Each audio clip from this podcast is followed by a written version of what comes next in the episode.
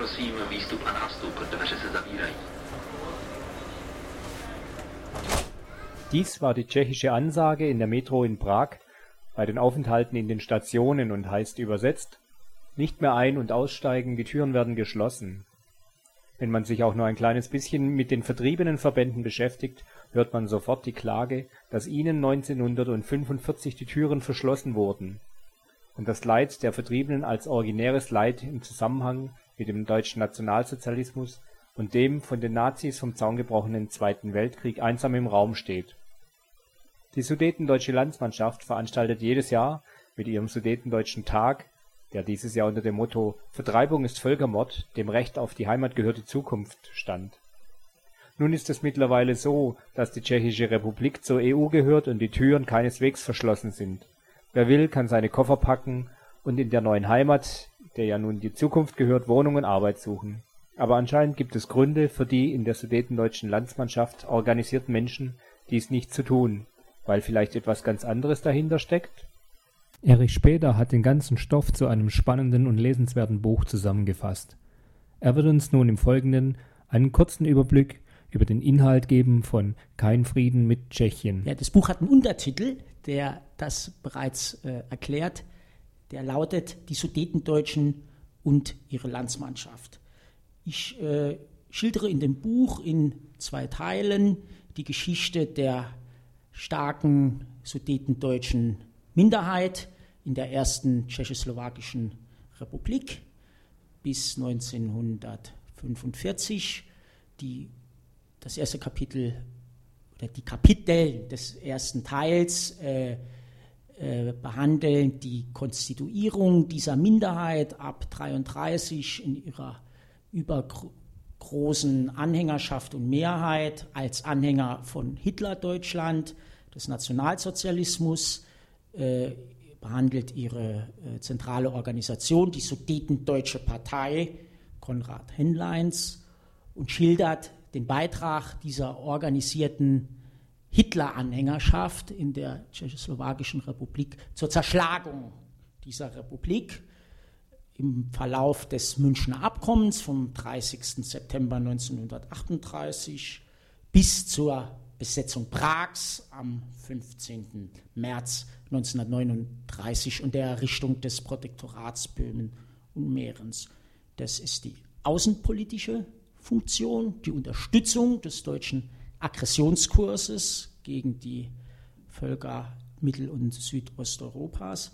Im Inneren schildere ich den Prozess der Homogenisierung dieser ja, Volksgruppe, umfasst ungefähr äh, dreieinhalb äh, Millionen Menschen. Homogenisierung heißt das Bestreben ab 1933, die innere Opposition innerhalb dieser deutschen Minderheit auszuschalten, sprich gegen die starke sozialdemokratische und kommunistische äh, Bewegung innerhalb der Deutschen äh, vorzugehen und ganz zentral die Aussonderung der sudetendeutschen jüdischen Glaubens aus dieser deutschen Minderheit. Im zweiten Teil beschäftige ich mich mit der Entstehung und Entwicklung der sudetendeutschen Landsmannschaft nach 1945 als eine der stärksten Organisationen des radikalen deutschen Nationalismus und Revanchismus und weise nach,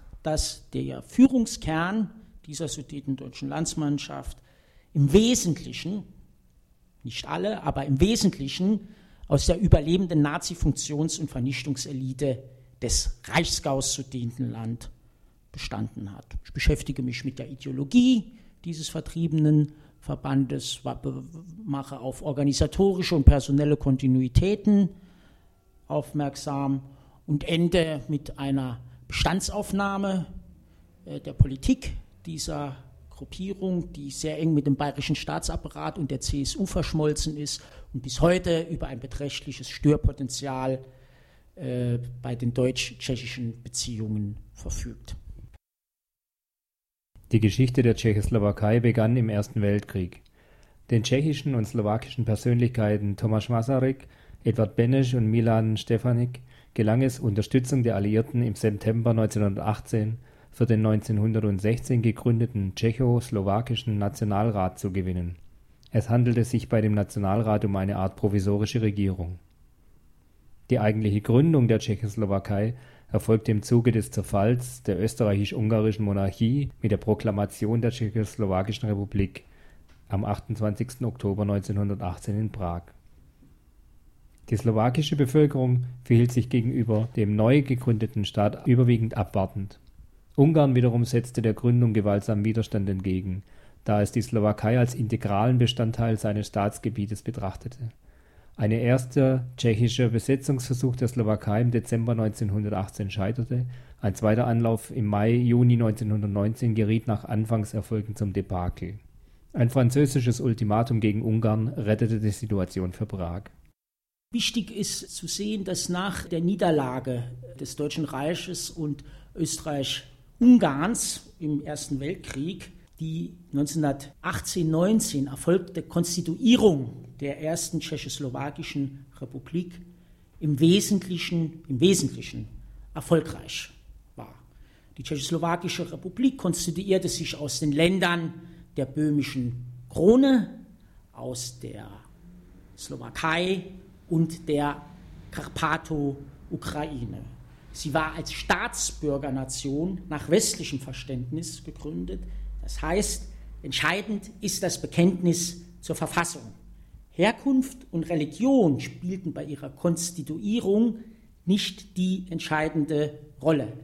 Dies war auch als äh, Konstruktion, als Verfassungskonstrukt äh, eine kluge Lösung, weil sie sich aus mehreren Völkern zusammensetzte. Aus dem Mehrheit bildeten die Tschechen mit 9 Millionen, 3,2 Millionen äh, ethnische Deutsche, 2 Millionen Slowaken, 800.000 Ungarn konstituierten sich 1919. Natürlich war die äh, Gründung umstritten, weil vor allen Dingen die deutsche Minderheit ihr Wohl und Wehe an den Erfolg Österreich-Ungarns geknüpft hatte. Man hatte Kriegsanleihen gezeichnet, man war davon überzeugt, sich in einem Endkampf mit dem slawischen und tschechischen Feind äh, zu befinden. Man hatte über 80.000 Menschen geopfert in der österreich-ungarischen Armee und umso größer war dann die Enttäuschung auf einmal mit der verhassten Dienstbotennation, wie das Sudetendeutsche Bürgertum und die völkischen Extremisten äh, die Tschechen bezeichnen, in einer Republik äh, leben zu müssen. Andere Teile, besondere Teile auch der sudetendeutschen Bourgeoisie sahen durchaus auch die Vorteile der neuen äh, Staatsgründung, das heißt den erhaltenen Absatzmarkt, äh, die Konkurrenz Fähigkeit vor allen Dingen der Konsumgüterindustrie, die auf dem Weltmarkt wenig gegeben war. Auch Teile der Arbeiterbewegung und der Katholiken freundeten sich allmählich mit dem Gedanken an, mit den Tschechen in einer Republik leben zu können. Böhmische Besiedlung beginnt bereits 4000 vor unserer Zeit und es ist eine Geschichte wie überall in Europa bestehend aus verschiedenen Völkern, Völkerwanderung. Böhmen spielt eine große Rolle für die erste deutsche Universität, für Habsburg, für polnische, österreichisch-ungarische Monarchie. Es ist die Geschichte von vielen Völkern auf einem Raum. Die Volkszählung am 31. Dezember 1900 zeigte es 63 Prozent Tschechen und 36 Prozent Deutsche in Böhmen. Ich halte es nicht für richtig, ähm, von einem ewigen deutsch-tschechischen historischen Gegensatz zu reden. Es gab sicher also die Phasen der Gegnerschaft, Phasen der, der Feindschaft, aber auch Phasen der Kooperation. Wir haben es auf der Ebene der, äh, des Sozialen und der Ökonomie damit zu tun, dass sich der tschechische Nationalismus, die tschechische Nation Mitte des 19. Jahrhunderts konstituiert durch das Erstarken der tschechischen Industrie und der tschechischen Arbeiterbewegung. Das heißt, es ist ein Modell einer, einer Nationsbildung, die vor allen Dingen auch durch einen ökonomischen Aufschwung determiniert ist. In der zweiten Phase der Industrialisierung äh, im tschechischen Raum übernimmt die tschechische Bourgeoisie eine führende Rolle und macht Böhmen macht das böhmische Gebiet zu dem hauptindustrialisierten Teil Österreich-Ungarns. Das heißt, sie prosperiert, sie strebt auf. Unter ihrer Führung konstruiert sich das Kleinbürgertum und die tschechische Arbeiterschaft zu einem nationalen demokratischen Block, der vor allen Dingen gegen den Absolutismus und den Feudalismus der Habsburger agitiert, nicht in dem Sinn zunächst einer Loslösung, sondern einer Reform, einer Partizipation.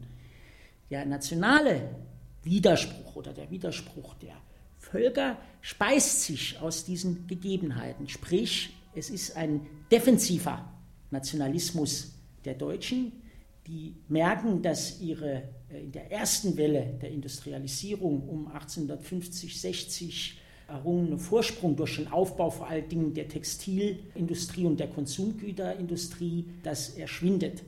Die Arbeiterbewegung sieht in den tschechischen Arbeitern Konkurrenten und keine Klassengenossen, Lohndrücker, äh, wie man sie nennt. Das ist die eine Seite wenn man sich diese äh, Geschichte erklären will, halte ich es für unabdingbar, auf diese Punkte hinzuweisen, weil man ansonsten in so eine idealistische Konstruktion des Nationenhasses, der gegeben ist und der unabänderlich ist. Man, man kann sich das erklären. Deswegen läuft auch dann diese Konstituierung der ersten tschechoslowakischen Republik auch als, fast als, als Erfolgsmodell, weil man in dem Rahmen dieser neuen Republik die bürgerliche Revolution vollzieht. Das heißt, man ist antifeudal, es gibt eine breite Landreform, man enteignet den Großgrundbesitz, man verwirklicht soziale Forderungen der tschechischen und deutschen Arbeiterbewegung, Sozialversicherung, Acht-Stunden-Tag. Man baut eine republikanische Armee auf und man garantiert auf kultureller Ebene den Minderheiten sprachliche Förderung und Schulautonomie. Die Deutschen verfügen über zwei autonome Universitäten in Prag und in Brünn. Natürlich, es äh, gibt Konflikte, der überdimensionierte Beamtenapparat der KK-Monarchie, es gibt Entlassungen. Man zwingt die Deutschen, die deutschen Beamten dazu, eine Sprachprüfung abzulegen, das heißt tschechische Sprachkenntnisse nachzuweisen, die man von Seiten der Betroffenen als bürokratische Schikane empfindet. Also Antagonismus bis 1918, der Versuch der Tschechen 1920 zum Ausgleich zu kommen. Und die Situation ändert sich radikal denke ich, das ist entscheidend für die deutsch-tschechischen Beziehungen, ist der 30. Januar 1933 und die Machtergreifung der Nationalsozialisten. Das mischt die Karten neu. Vorher bin ich der Ansicht, dass diese Entwicklung eine Basis äh, gehabt hätte. Indikatoren sind auch immer neben der großen Politik, äh, die man betrachten kann, des Staatsaufbaus und der Ökonomie, wie gehen die Menschen miteinander um. Die Menschen teilen sich in Männer und Frauen. Also wie wird geheiratet.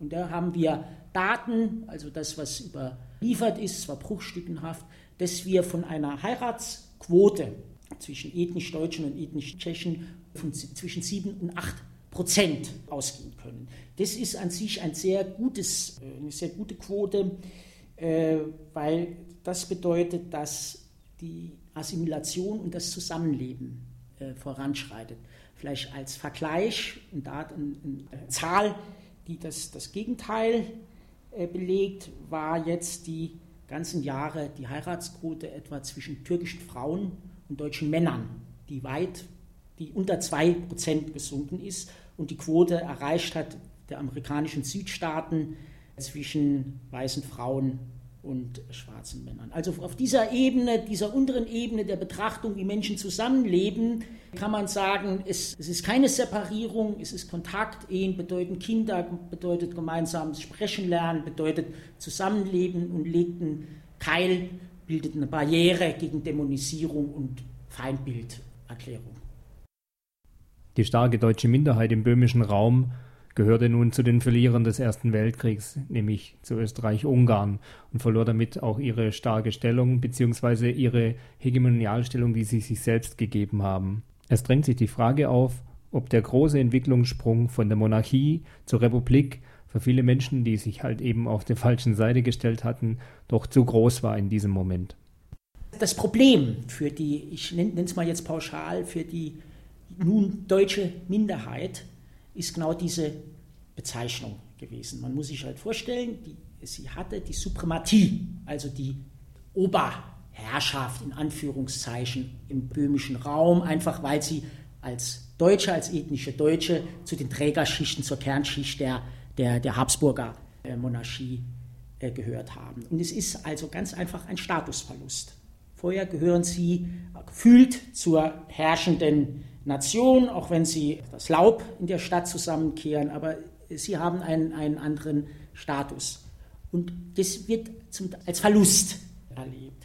Man hätte sicherlich auf der Ebene der symbolischen Politik von den Tschechen, von der tschechischen Führung, von, von Masaryk äh, vielleicht sich eine größere Geste äh, emotionaler Art gewünscht, dass man die Deutschen als Staatsbürgernation erklärt hätte. Aber das war sehr schwierig, weil es ist dieses alte deutsche Problem. Man vergisst sofort, was man anderen angetan hat und für sie geplant hat, wenn man eine Niederlage erlebt hat. Und die deutsche Minderheit, das in der Tschechoslowakei, hat schlichtweg vergessen, dass sie noch 1916 gefordert hat, die tschechische Sprache komplett zu verbieten, dass sie sich äh, die tschechische Selbstverwaltung in den Gemeinden abschaffen wollte und so weiter und so fort und dass man sich in einem Endkampf gesehen hat. Das hat man vergessen, erwartet aber dann von den Tschechen über die verfassungsmäßigen Regelungen hinaus, dass man sich, obwohl sich natürlich die deutsche Minderheit abspalten wollte, im Oktober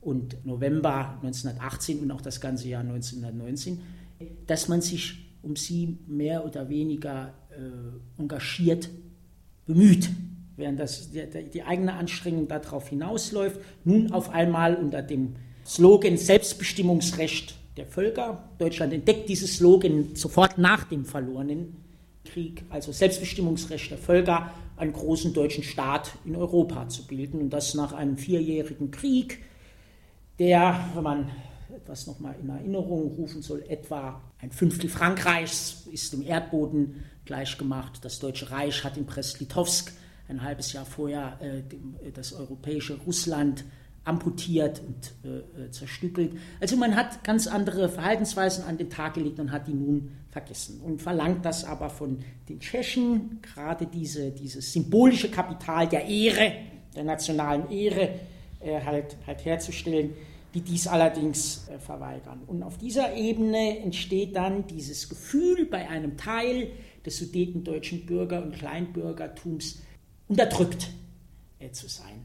Bezeichnenderweise führt dieses Gefühl des Unterdrücktseins äh, zu keiner realen Praxis des, des, Widerstandes, sprich, dass man sich bewaffnet, dass man äh, der Republik den Steuerstreik erklärt. Das passiert alles nicht. Man beugt sich oder die, die Vernunft siegt, ich habe schon mal erwähnt, mit den Absatzmärkten und mit, den, mit der prosperierenden Tschechoslowakei, die keine Inflation hat, wie in Deutschland, weil sie keine äh, Kriegsanleihen äh, zu begleichen hat. Also das ist ein, ist ein widersprüchlicher Prozess, der aber auf keinen Fall zu irgendwas führt, was man könnte bewaffneten Irredentismus, also bewaffnete, bewaffneter Aufstand gegen Prag halt nennen. Es ist ein Genörgel und ein Gemecker, wenn man das äh, sieht. Es ist eine zersplitterte öffentliche Meinung in den Sudetengebieten, wenn Sie es auf der Landkarte sehen. Es ist kein, äh, kein geschlossener Block, es zieht sich quasi an den, äh, der Grenze über äh, hunderte von Kilometern.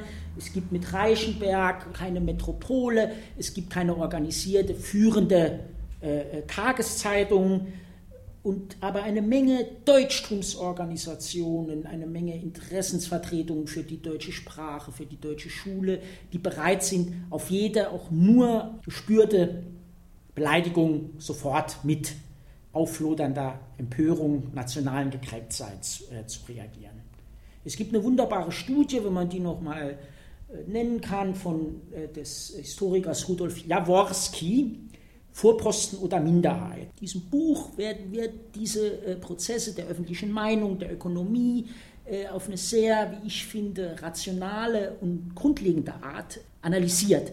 Es ist weitgehend überlegen, diesen Thesen von dem ewigen deutsch-tschechischen Gegensatz, weil man halt einfach was lernt über Gesellschaft, wie, wie sich Minderheiten organisieren und wie die Debatten in der Tschechoslowakei gelaufen sind in der, der Vorkriegszeit. Fast 60 Jahre sind nun vergangen seit Ende des Zweiten Weltkriegs, seit Neuordnung der europäischen Landschaft. Da stellt sich natürlich die Frage, warum ist dieses Thema heute immer noch aktuell?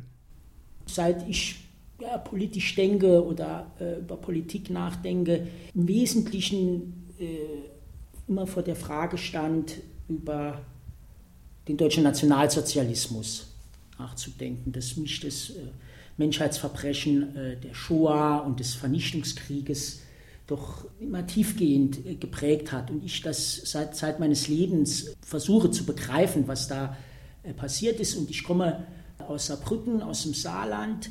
Und wie man, wie die Ihre Hörer äh, vielleicht wissen, war ja das Saarland auch nach 1918 erst gebildet worden unter die Verwaltung der damaligen UN, also des Völkerbundes, gestellt worden für, für 15 Jahre und sollte 1935 war die Bevölkerung aufgerufen zu entscheiden, ob sie will zu Deutschland oder ob sie weiter unter dem Völkerbundsmandat äh, bleiben will oder als dritte Möglichkeit zu Frankreich. Das war bis 1933 kein Problem. Saarland ein Konsens, 90 Prozent äh, der Menschen natürlich zur Republik von Weimar, zur, zur, zur Demokratie.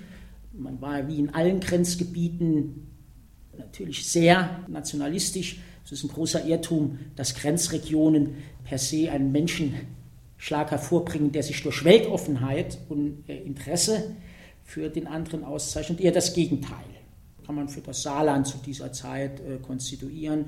Ein starker antifranzösischer Hass, aber äh, trotzdem war diese Entscheidung nicht umstritten. Das hat sich geändert mit dem 30. Januar 1933, mit der Vernichtung der deutschen Demokratie und der äh, Machtergreifung der nationalsozialistischen Bewegung. Auf einmal werden die Karten neu gemischt.